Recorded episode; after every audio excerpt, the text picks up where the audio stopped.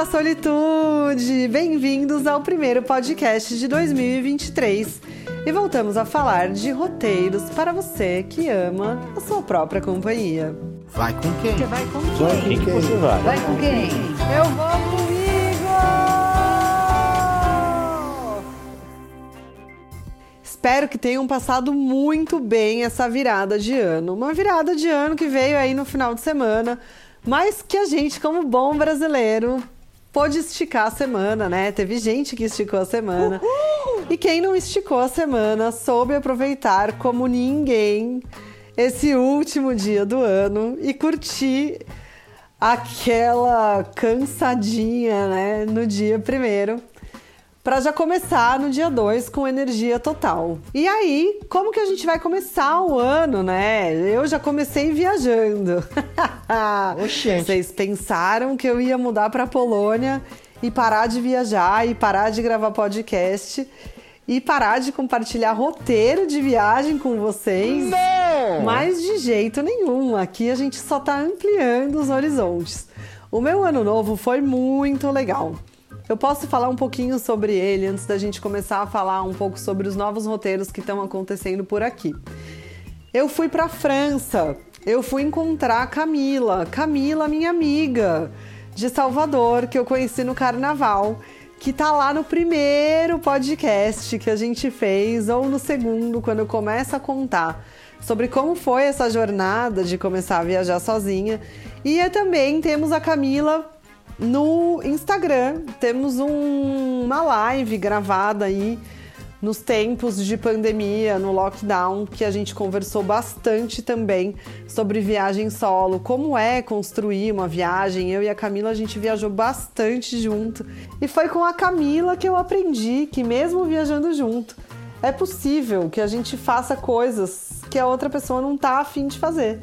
Então viajar um pouco separado, vivendo sempre a solitude ainda que acompanhada, né? Ainda que ali, vivendo aquele momento, tipo, um quer fazer uma coisa, outro quer fazer outra, então bora. Cada um faz o que quer e depois se encontra e continua sendo feliz, né? Porque nunca parou de ser feliz, seguindo aí as próprias vontades. E aí, eu fui encontrar com ela nos Alpes franceses. A expectativa era de muito frio. Para quem não sabe, os Alpes franceses ficam ali numa região pertinho da Suíça.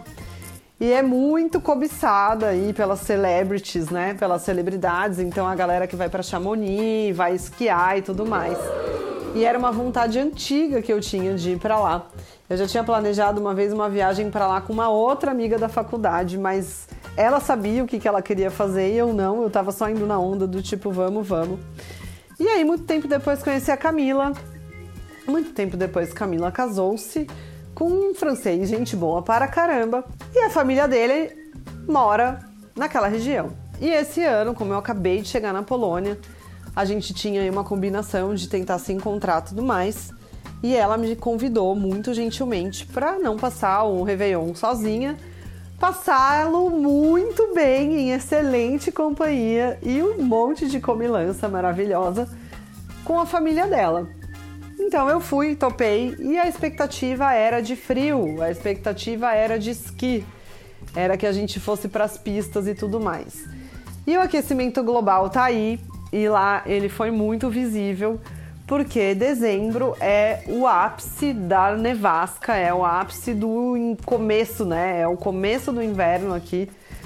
Então é quando já tá tudo muito movimentado, a galera no ano novo, né, vai pra fazer aquele glamour tal e curtir os restaurantes, os lugares das pistas de esqui, né, os barzinhos, tomar chocolate quente, um bom vinho com uma bela vista. E tava tudo fechado dessa vez, não tinha nada disso, porque não tinha neve. Tava calor. Oxente. Exatamente. Pensa se a pessoa da Polônia não ficou feliz porque tava calor. É o verão! Ao mesmo tempo que a questão do aquecimento global foi muito preocupante mesmo. Porque eram montanhas como se tivesse no verão, cheia de árvore, você conseguia ver tudo, não que a árvore vá embora no inverno. Mas você não consegue ver nada quando tá nevado, é tudo, tudo, tudo, tudo, tudo branco, né? Quando você olha de longe, você não consegue distinguir. E dessa vez não. Você via todas as árvores, você via as pedras, estava tudo derretido. Mas então, como é que fica o destino de esqui, né? E aqui tá a virada desse podcast, porque vocês acharam que eu ia compartilhar mais sobre o meu ano novo, mas eu não vou não.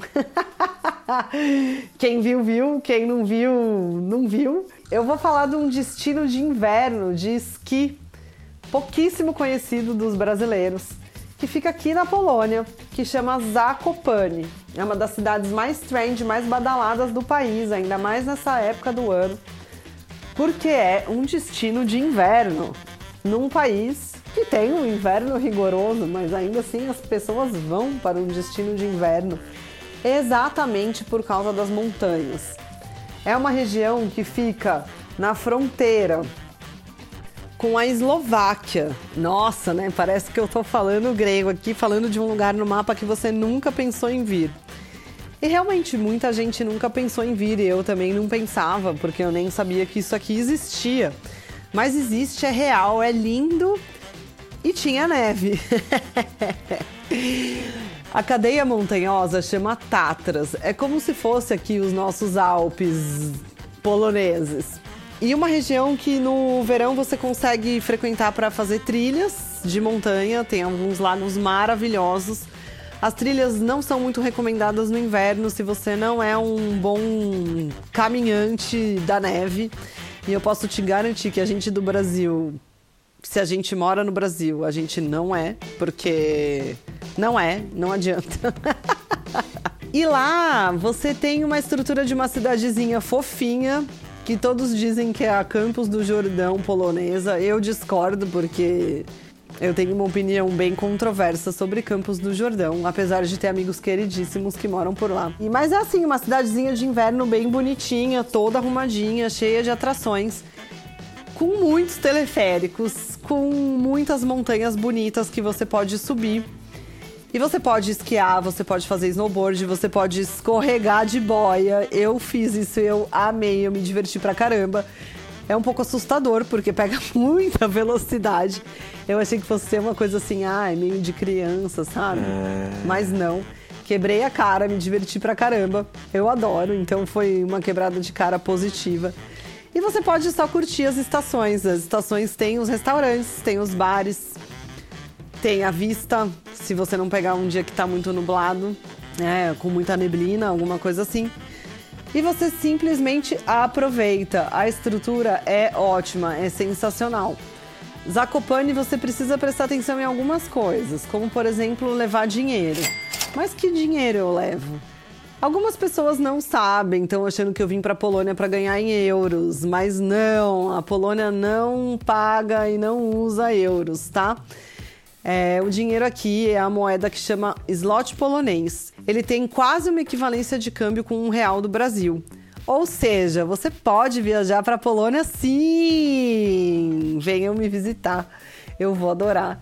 E você não gasta muito, porque os preços, inclusive, são melhores do que no Brasil. Só que você pode precisar de dinheiro em espécie em Zakopane, o que, por exemplo, aqui em Cracóvia não acontece. Aqui em Cracóvia quase não uso dinheiro. Em Zakopane, para algumas coisas, não para todas, você vai precisar. Mas existem ainda bastantes lugares que não aceitam cartão. Então esteja preparado para fazer o melhor da sua viagem.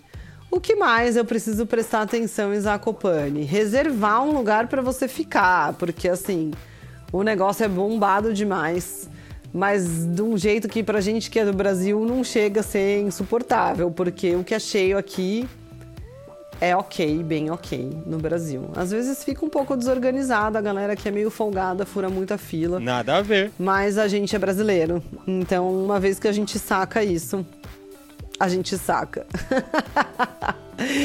e aí, meu bem, não tem para ninguém, né? Então, assim, a gente não consegue lutar contra o sistema, porque o sistema que fala polonês a gente aprende com ele.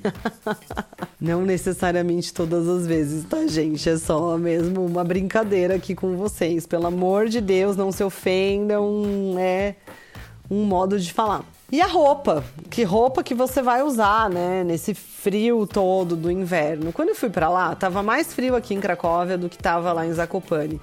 De temperatura. Mas aqui, quando você vai sair de casa, você tem que checar sensação térmica.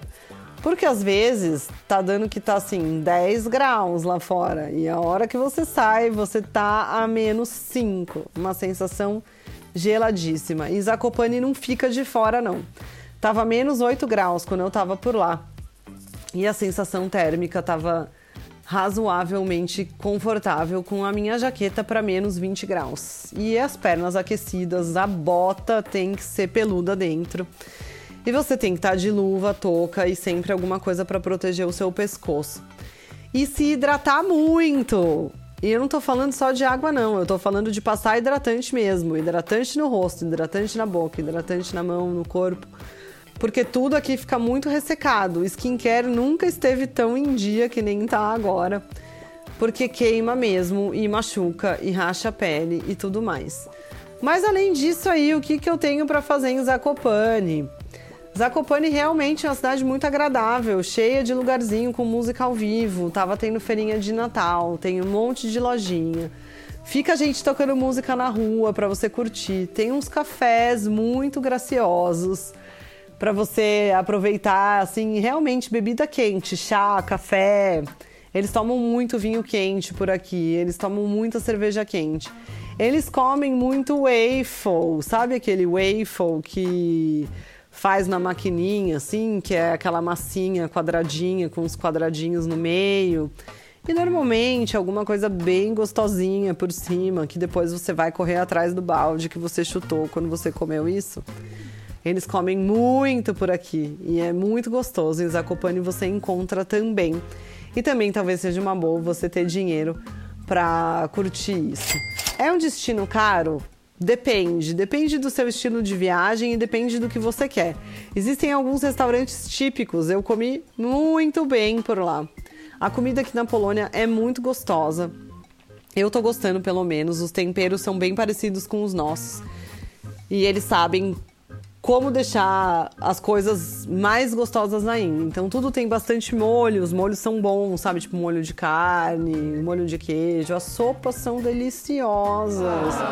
Podem acreditar, pessoal que acha que sopa não é janta, nunca comeu uma sopa aqui da Polônia, ou a da minha mãe também, que é maravilhosa. Saudades, sopa da minha mãe.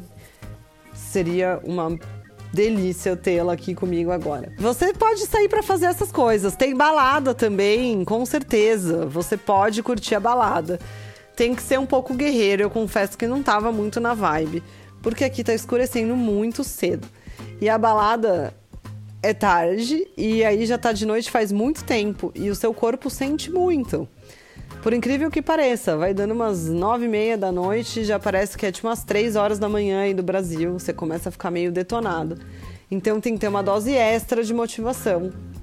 Mas se você tá na pegada, vai, porque o pessoal falou que é boa demais, você não vai se arrepender. Depois você me conta para ver se estava certa aí, né, essa opinião das pessoas que eu colhi e onde ficar, né? Você pode ficar onde você quiser, porque você tem Airbnb, tem hostel, que foi onde eu fiquei, tem hotéis luxuosíssimos, tem pousadinha, tem de tudo.